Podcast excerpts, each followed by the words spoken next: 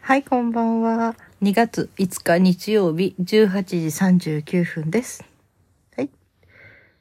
えー、今日は、うん、あのーちょっとね、ツイッターの関係のことでいろいろ調べてて、API というものがね、あのツイッターの無料化が、API の無料化が2月の8日で終わって、2月9日から有料化が始まりますよということになってるっていうのの対策をしました。私がやっているアプリ、えーカラオケアプリの方、それからもう一つのコラボ音楽アプリっていうこの二つね。この二つの方も、えー、ツイッターでのアカウントでログインしてた人は新しいメールアドレスに変えて、ツイッターとの連携を切ってくださいと、そうじゃないとアカウントがなくなりますよということの連絡があってたのでね、慌てて。で、私はその、私ツイッターも結構種類持ってるんですよ。何本あるかな。6個か7個か8個あるんですね。もう十何年前からだけど、一つ一つが、ジャンルが違うんですね。うん。あの、いろいろと、あの、素敵な人たち、私が、え勧め素敵な人たちっていうので、こう、特にあの、ラジオ深夜便の明日への言葉で、いろんな日本のね、で活躍してる人たちが、のインタビューがあるんだけど、そのインタビューで、えっ、と、は割と紹介している。うん。うん、こういう放送がありましたっていうね。それをやっているコーナーでしょ？それからあと不登校の、えー親たちとか、そういう人たち向けのアカウントが2つあるんですね。それから、前は LGBT 関係もあったんだけど、これはちょっとね、乗っ取られてからやめてるので、やってないんだけど、あとあの、世界の、えー文字が好きっていうんで、いろんな国の文字について面白いっていうので、それに関するツイッターでしょ？それから、フランス関連のツイッター。あまりね、進んでないけどね、そっちの方とか、それからあと体。あの、東洋医学とか薬膳とか、そういうことで、こう、なんか食べ物と体のことについてね、つぶやいてる人がいるので、それをリツイートしたりする。うんそういうものとか。なんかね、それからあと宗教関連の方のツイッターとか、大体ジャンル別にいろいろ持ってるんで、これ全部繋いでたんですよ。あのー音楽アプリのカラオケアプリの方ね。だからこれ全部変えないとそのアカウントがなくなっちゃうっていうんで、まあ慌てて今ね、今日3つか4つ、それに変えるにも、えー、つなげるメールアドレスがいるんですよ、それに応じて。だからあと7個か8個は余分にいるので、ヤフーのね、セーフティーなんとかっていうのをやろうと思ったけど、ちょっと勝手がわからなくて、それをちょっとしっかり知るまでにはちょっとやる気力がなくて。そして Google、いつも使ってる Google メールの方調べてみたら最大30個まで OK っていうので、あ、これならいけると思って。うん、それでまあ今日また2つぐらいアカウントつないで。だから一応、えー、私の持ってるツイッターにつながってるアカウントが多分そのツイッターの数だけあるんだけどね。で、おそらく4つだけは確保できたんですね。もう自分がずっと歌い溜めてきた、3年間歌い溜めてきたところとか、あと声劇とか、劇とかを上げてきたところとか、それからコラボですごい懐かしいコラボがあるところとか、うん、それから自分がどうしても好きだった。やっぱりこれもコラボね。すっごくいいコラボができたなと思ったものがあるアカウントとか、やっぱり決して消されたくないようなね。そういうものはつなぎましたね。他のものにね。うん、でまだ4つか5つあるので、また明日、明後日。もう、えー、メールアドレスはね、もう、えー、何々っていう名前をつけて、そしてその後に、あの、もう1ってつけて、次に何々2、何々3、何々4って全部そのシリーズでもうずっとつけていくつもりでもめんどくさいから。うん。で、あとはこれ、じあの、一つ一つ、また、えー、今日が5日 ?6、7、8、あと3日ありますね。この3日の間に全部、えー、変えてしまわないと。で、これがね、完璧に消えるかどうかっていうことは分かってないんだけど、ただ、あの、API っていうね、そのことを調べたときに、この、まあね、例えばツイッターとなることでちょっといくらかだけお金が高くなりますって、個人個人がそれぐらいならちょっと払ってもいいのかなとか思ったんだけど、それぐらいじゃまあ、100円とか200円とか300円の世界ね。だけど、あのーその書いてたツイッターのいろいろ見てみると、その企業がまずツイッター社に払う、えー、お金、API のね、それを使いますというあなたのところ、そのつなぐそのコネクタみたいなね、それを使いますということで有料で払うとして、その企業が払うことになるらしいんだけど、そうするとやっぱりそれなりにまとまったお金、委託料じゃなきゃいるでしょ？それを払える会社と払えない会社があるということで、おそらく私がやっているアプリ両方とも払えない会社だと思うんですね。値段、あの、規模的に。うん。まあ、カラオケアプリとしてはね、片方も両方とも10万人ぐらいはいるんだけど、それでもね、うん、世界から見ると全然違うでしょ？だから、きっとこの企業はそのツイッター社にお金払わないな。要するにアカウントはそのまま消されて終わりだなって大体もう見通し立ってます。立ててます。うん。まあそんなんで、なんとか他のもね、保護しなくてはと思っています。まあ、そんなんで、えー、今日はいろんな、そのまた、なぜその API を無料、有料化になったかっていろんなことをね、うんと、ツイッターで社で述べてることと、あとまたいろいろみんなの、いろいろ考えてること、プログラマーの人たちがとね。うん。そういうのもちょっといろいろ読んで、へえーとか思いながら。で、そのツイッターに私そもそも興味持ったのは、誰かがね、ツイッターって便利なんですよって街の真ん中で、ちょっとお腹が空いて、なんかこの辺で美味しく食べれる場所ありますかねとか、言ったらばーっとね、それ見てた人が、ツイッター見てた人が、あ、どこどこのすぐそのすぐそばの何々っていうところ美味しいですよとか、いろいろも何件も入ってすごく便利だったとか言う人がいて、えー、そんな使い方できるんだ便利って思ったんですよね。まあ実際にそういう使い方って、えー、したこと一回ぐらいかな。それももう、えー、言ったけれども、ちょっとこの辺にはなんか、いや、今例えばね、どこどこにいるんだけど、でも、その、この辺にはその食べるところがなくてどうしたらいいのかなとか、なんかそういうのをつぶやいて、まあ知り合いの一人か二人がね、ちょっといろいろ教えてくれたっていう、そんな感じくらいで、あとは私自身があまり外に出るタイプじゃないので、うん、あまり使ってないんだけど、一度本当にツイッターが縁でというかツイッターありがたかったなと思ったことがあったのは、あの、私たちがちょっと、えー、家を引っ越さなきゃならない時があったんですね。それも 5LDK の家から、一軒家から 2LDK の、あの、家、それも1 2階建てで2階は他の人借りてて、1階がその 2LDK。で、そこに家族3人が住むというね、そういうことになって。そうすると 5LDK に置いてた荷物、全部ね、どうにかしなきゃならないし、その 2LDK に住む、どうやって住むって荷物。しかも私はその、ただ住むだけじゃなくて、そこの一部屋を、ちょっと、あの、なんていうかな、スタジオじゃないけど、ちょっと何かこう、家具をほとんど置かないで、うん、みんなが集まれるスペースにしたかったんですよね。うん、スペースっていうか、その時は菊池体操っていうのをやっていて、その人たちのその、やる場所。まあそんな広くなくていいんだけどね。うん。だから人が入れるような、そういうような場所。あの、あまり、えー、うんと、招待時みたいない場所ね。そういう場所を一つ作りたいっていう野望があったので、うん。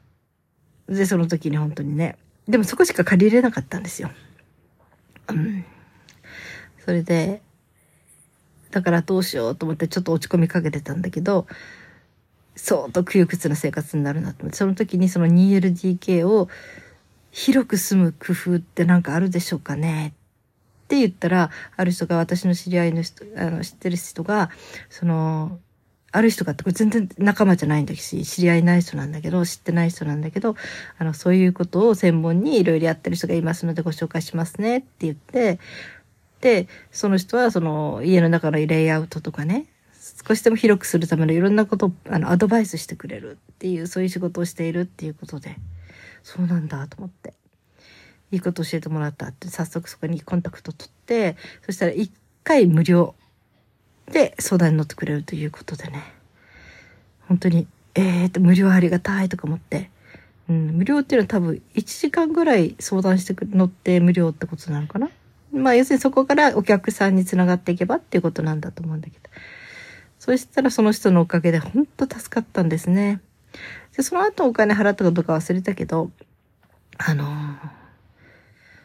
その 2LDK を少しでも広く進むためのいろんな工夫。例えば、家の中のそれぞれのその家具の配置、それから利用できるもの。えー、私はね、どうせ狭くなるからと思って、タンスは全部持っていかなかったんです。壊したというか、リサイクルショップに売ったり、それから、あのー、なんていうのかな。えー、古いものは家で分解してゴミで出したとかね。ほとんど物を持たずに行こうと思ったので、大きな家具を入れたらただでさえ狭いのにね、2LDK の大人3人で暮らすので、うん。で、そういうのもほとんど家具は持たない。食器棚も持たなかったかな。実際どうやって暮らすんだっていうのがあったんだけど、まあ押し入れがある、たので、その押し入れになんとかこううまく詰め込もうかなと。それから生活道具は最小限度にして。ということで。そしたら、オープンラック、木でできたね。それを紹介してくれて。で、そこに1段目にはこういうものを入れて、2段目にはこういうもの全部設計書いてくれて。うん、そしてそのオープンラックに収まるゴミ箱、下にこう、キャスター付きのね、こういうものがいろいろ出てるので、それを選んだらどうですかって言って、全部すっぽりそこに収まる。で、そのオープンラックで、あの要するにお茶を洗った後の乾かす場所とか、それからいろんな食器棚の代わりのいろんな置くものとかね、全部そこに収まるように、うん、設計図を書いてくれてね。押し入れの中もこういう風にやったらいろんなものが入りますということで、1段目にはこう、2段目にはこうとか、どういうものが今ね、出てて何を使ったらいいかとか、そういうことも全部細かく設計してくれて、本当に何から何まで。ありがたかったですね。本当に一部屋になんせね、あの、洗濯機置く場所がないんですよ。ないんですよじゃなくて、あの、洗濯機置く場所が今、キッチンのそば、今、今というかな、ダイニング、うん、今ダイニング兼用ね。で、そこに、なんせ洗濯機を置く場所もあって、それから、それには参りましたね。だって食事する場所でしょ？そこで、あの、全自動とか乾燥機で、ああいうもんならいいけど、普通の、あの、洗濯機？全自、あのね、がなんか不衛生な気がするんですよ。その流しの隣が洗濯機っていうのがどうも関係生理的に嫌で。そしたらちょうどそこに仕切りをつけて、うん、ちょうどそこにオープンラックを置いたかな。いや、それともなんかね、上手にこう、何から背面、背中を利用してね、家具を上手にそこに並べて、すごくその、分離した。うん、それも設計してくれて。だから全然その言い訳、不衛生な感じなく、洗濯機は洗濯機だけで、あの、コーナーができて、うん、それも本当にありがたかったし、それからお風呂場にしてもお風呂の中で使うね、いろんなものにしても、なるべく部屋が少しでも早く、あの、綺麗、広く見えるような、うん、お風呂桶にしても何にしてもね、色のこととか、うん、そういうことのアドバイスとか、うん、そうね、本当にいろんなこと、あの、あれですね、テーブルなんかもね、移動式のにしました、キャスター付きの。うん。ちょっとそのテーブルはリクライニングだから上がりもするし下がりもする。座卓にもできるし椅子でも使える。で、そういうふうにして、その一つのその今をね、あの、そういう体操の部屋にしたいときは、えー、そのリクライニングのテーブルずるゴロゴロゴロってキャスターで押して隣の部屋に入れてしまって、で、そこにはほとんど家具のない状態で使えたりね。そして、そこに、仕切りをしたんです。何で仕切ったかなあの、台所が見えないように。生活感のを出さないようにね。そこのも全部す、あの、でやってくれて。で、感動したのでね、私ブログ書いたんですよ。あの、狭い部屋に広く住むっていうので、そして娘がその時イラスト描いてたから、そしたら、あの、イラストの人形、ほとんど棒人形のやなんかちょっとちょっとキャラクター化して。その人が、こう、あの、向こうでアドバイスしてくれた、あの、ちょっと漫画っぽくして。うん。で、そうやって。で、ついでにちょっと私、英語の翻訳の勉強もしてたから、じゃあそっちの方で、っていうんでそこに英語文載せて。でもこの英語文っていうのはね、ブログを英訳するの、やっぱり自信がないものを載せたくないでしょ？だからそれはちょっとお金払いましたね。あの、添削してくれとかあるんですね。そういうプロが。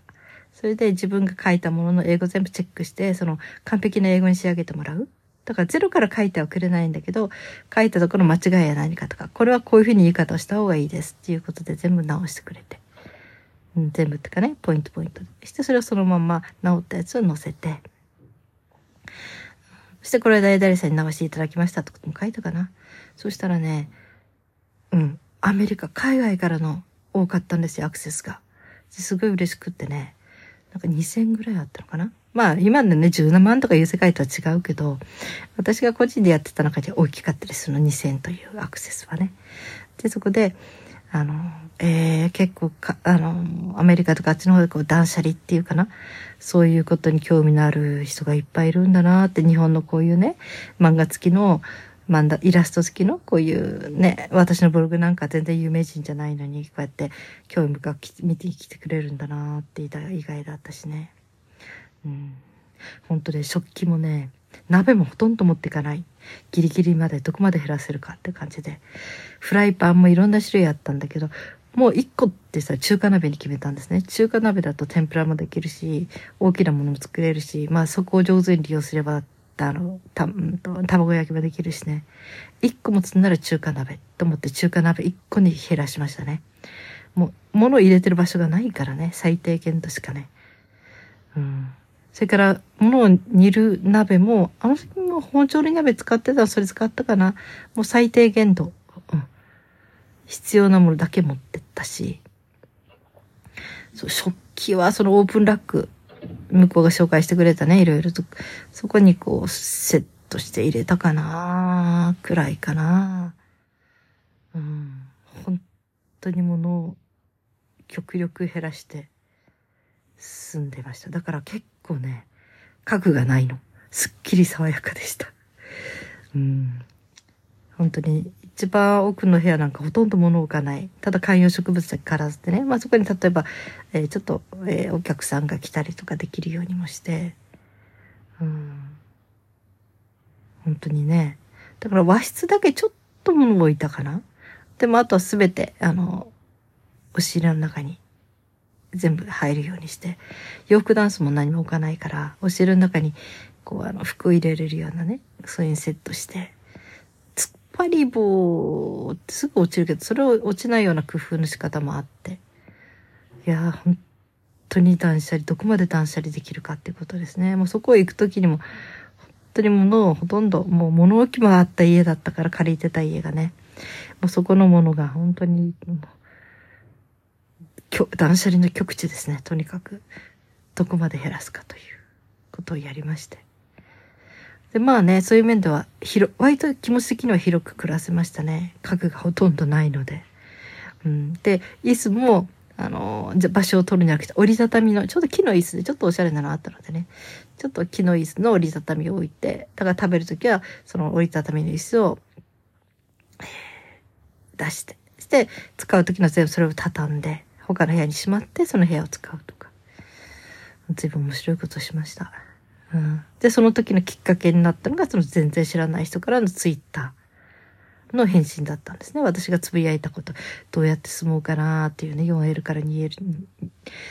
5LDK から 2L に行かなきゃならないんだけども困ったなとつぶやいたことに対して見知らぬ人があのそういうことを知らせてくれた。その人の存在をね。で、その人のおかげで本当に助かったという。で、ついでにブログもそれに書いて、ブログに書いて、英語で翻訳したブログが結構読んでくれる人がいたとか、そういう楽しい経験付きでね。うん。まあそうですね。だからツイッターが直に役立った。それはすごい思いがけないことでしたね。やっぱりつぶやくと誰か全然見も知らぬ人がふっと面白い情報を入れてくれる。こっちにね。それ本当ありがたい世界だなーって思いますね。思いましたね。うん。それともう一つツイッターですごいなと思ったのは、私が役に立ったわけじゃないけど、あの、あそこイスイスラムじゃなくて、なんだっけ、あの、アアラビアの方ね。うん。イランよくあの、爆弾が落ちるとこ。うん。爆弾が落ちるとこっていうかな。言葉が作っててこないんだけど。で、そこで、えっ、ー、と、発信していた女の子がいたんですね。その時は小学生、高高学年だったかな、中学校だったかな。だから、あの、まだ15歳以下だから親の権限がなあれでできたお母さんのアカウントで、お母さん弁護士さんかなんからしいんですね。で、その絵でつぶやいてるのがその女の子、バナちゃんっていうね、バーナ、B-A-N-A ですね、B-A-N-A。で、それでつぶやいてるんですよ。で、本当に今も自分たちの戦、ね、とにかく毎日戦争の中にいて、爆撃が落ちているって、また家の前のあそこが焼かれたとか、学校でとにかく爆弾が落ちて、そこでもう友達が死んだとか、そういうのリアル情報全部自分で写真撮って送ってくれて、そして送ってくれてとかツイッターに上げてて、うん、で、ある時なんかは、今日はもっと爆弾が早く激しくなると思うと、もうそれで我が家に落ちたらもう、私たちは生きていないということを書いてて。そしたらそれから2、3日、返信と、あの、ツイッターが途絶えたんですよ。みんな心配して。みんなっていうのはね、やっぱりその、わ、ちっちゃな、ちっちゃな子っていうかな、まだ成人しない女の子がそうやって、あの、ある時は音声入りでね、そうやってツイッターに上げてるってことですごい、もう有名になって、割といろんな人たちが、いろんな国の人たちがその子を応援するために、あの、えっ、と、なんていうのかな。そのツイッターを見てたんです。だから3日も4日もないとみんな彼女が爆打撃であって死んだかと思ってものすごい心配して。だけどある時に、ちょっと少しの間できなかったけどって、ああ、生きてたってみんなで安心してるみたいなね。うん。だからそれまではね、その、あっちの方の国、イイラン、イラク、なんだ、ね、えー、ね、名前ぐらい覚えてりゃいいのに忘れちゃって、そっちの方の国、うん。で、えー、中東でね、そうやって、えー、戦争が起きてることは全く一言のように思ってたんだけど、ちょうどその子が発信することでものすごい身近に、あ、あの子今日生きてるだろうかとか、あの子に爆弾落ちなかっただろうかとかね、そういうことがもうみんなの関心事になってった。そしてとうとうその彼女がね、読む本がないって、読み本を読みたいのに読む本がないって言ったら、ハリーポッター書いた作者さんがね、それを聞いて、うん。本をなんかデジタルかなんかでそっちの国のその出版社かなんかに送ってそこからプレゼントされてしてその本がちょっとありがとうございますって言って彼女が読んでる写真とか、うん、なんかそういうのやらね。もう彼女は最終的にはどっかの大統領の人にも手紙書いたり。なんかそういうことをするぐらいとにかくちょっといろいろとねあれして。で結局最初には最終的にはトルコに脱出できたのかな。もうその時の一部始終もみんな見守るんですね。バスが迎えに来て、ある日突然ね、うん、してもそこで私たちはこう乗って、その国を出れたっていうことで、うん。結局はその年か次の年に世界を変えて影響を与えた人間ということで、中の一人として100人の中に一人に彼女が入ってたんじゃないかな。今もずっとその戦争についてのね、ことを今、あの、話してる。うん。えっ、ー、と、こういうことがあります。またこういうことがあるんですってことで、うん、友達、子供がどんどん死んでいき、本当に悲しいことですということでね。今彼女は中学校、高校生になったかな。まあ、彼女は一生そういう仕事をやっていくんでしょうね。うん、そっちの道に行くんでしょうね。まあちっちゃい時から大きな使命を背負わされちゃったみたいな感じだけど。まあ使命というよりも彼女自身がね、今はすごく平和なところにいるけど、自分の元いた国のことをいつもいつもそうやってやってますね。あの、報告してますね。本当にこれもツイッターだから知れたことね、ツイッターという媒体で全然自分の国とは違う、そのね、戦争している中東のところの女の子の消息をも気にしながら暮らすっていう、そういう経験もできたしね。だからツイッターってほんとすごいなーって思うのは思ってますね。私、Facebook もやってんだけど、割とね、ツイッターだけは長いんですよ。なんか気楽なんですね。もうあれ発信型？どっちかっていうとね、女性は Facebook で男性は Twitter やる人が多いっていうけど、もう発信だけしとけばいいみたいなところがあって、あんまりそれやりとりもしないしね。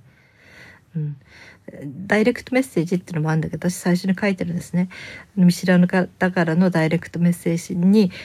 うんと、にはそのキャパ的にそれに答えるのは無理だと思いますってことを初めから言ってるので、うん、ダイレクトメッセージ入りしても答えない。何も応答しないでやってます。それで、ね、そういう面ではね、すごく気楽なところですね、ツイッターっていうのはね、ある意味で使い方によっては。そこで議論とかね、ものすごく激しいやり、争いとかしちゃうとまたそれなりにすごい大変なんだけど、まあ一応自分の情報だけ発信して、相手の発信だけをとにかく聞いてくるっていう意味では、そして割とダイレクトに海外のいろんな人と繋がれるっていう面ではすごくいいツールだと思いますね。うん。Facebook になるとね、私もめんどくさいやりとりしてないから、Facebook も一人か二人ぐらいの人しか やりとりしないから、めったにね、うん。楽に使ってるけど、やっぱり Twitter は気楽ですね、本当に。うん。っていうところがありました。あ、花く血が長くなりました。まあそんなんで、Twitter もいろいろこれからも変わっていくんでしょうね。今回のその有料化になることで、ある意味ではこれがもう Twitter 社が衰退していく。もう今あんまりお金ないらしいから、うん。で、資金稼ぎをしているということなんだけど、だから、それで終わるためのその、始まるきっかけになるんじゃないかっていう人やら、で、ツイッター社の方で有料化にすることで何か新しいものに変わっていく、その一つの大きな転換期になるかもしれないみたいな、言う人もいるしね。まあ、とにかく9日の日に何て言われるか、なんて、えー、公表するかですね。そして実際に9日の日にツイッターと連携したとか全てアカウントが使えなくなるっていうことが、えー、ね、あらわになるのじゃないかと思ってますと。はい。えー、皆さん、日曜日ですね。どのようにお過ごしになりましたか？お疲れ様でした。今日も生きていてくださってありがとうございます。それではまた明日。